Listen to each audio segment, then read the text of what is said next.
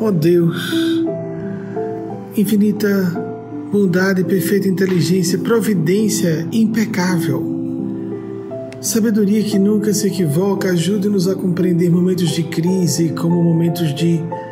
contristação, sim, mas uma contristação que gere uma introspecção reflexiva, autoeducativa, autocorretiva, de autoanálise com foco na finalidade do bem, da felicidade, com propósito espiritual.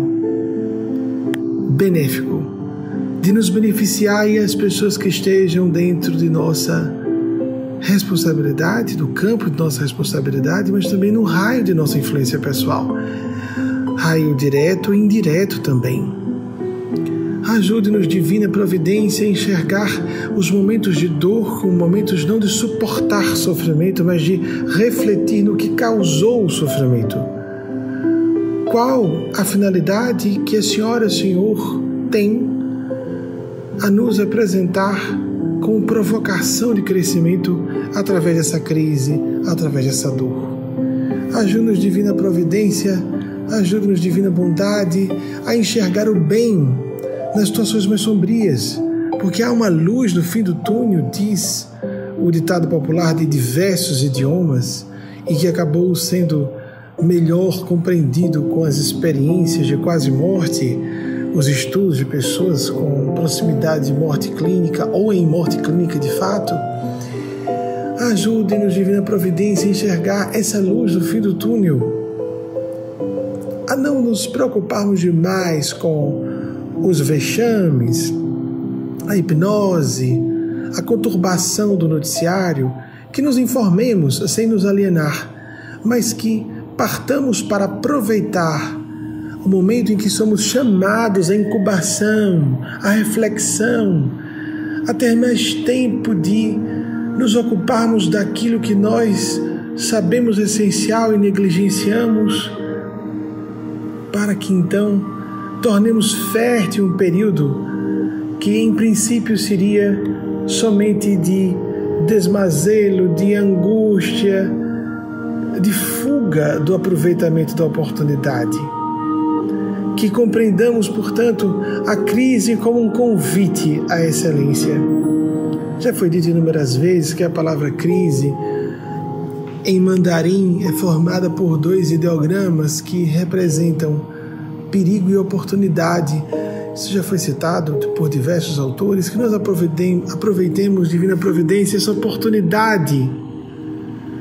do perigo, risco, sim, nos, nos precatemos, tenhamos precauções, nos, sejamos prudentes, sejamos racionais, nos informemos, tomemos providências lúcidas diante de uma crise, mas feito que esteja dentro do nosso quadro racional, razoável, justo, ético, de providências de responsabilidade pessoal, que nós então aproveitemos o estímulo, a volta para cima, para dentro e para o alto, para a nossa interioridade mais profunda, o eixo de nossa consciência e a nossa mais elevada plataforma de transcendentalidade para intuir propósitos nessa crise, enxergar finalidades espirituais no problema, divisarmos a luz que sempre esteve ali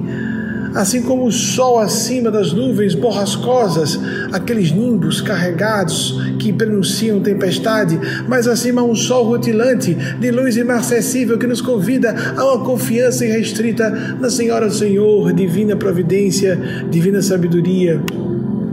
Amigos espirituais, santos espíritos de Deus, Espírito Santo de Deus, auxiliem-nos a sairmos da hipnose da angústia, da hipnose do pavor, do pânico, do desespero, para enxergarmos algo muito mais amplo, algo muito mais sério, concreto, duradouro. Quanto nos fortalecemos, quanto amadurecemos psicologicamente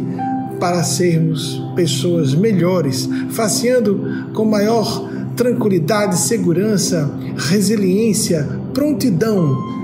novas crises no futuro, porque as crises são naturais, são fenômenos da condição humana e mesmo da existência em qualquer faixa evolutiva humana antes da humana e depois da condição humana de evolução.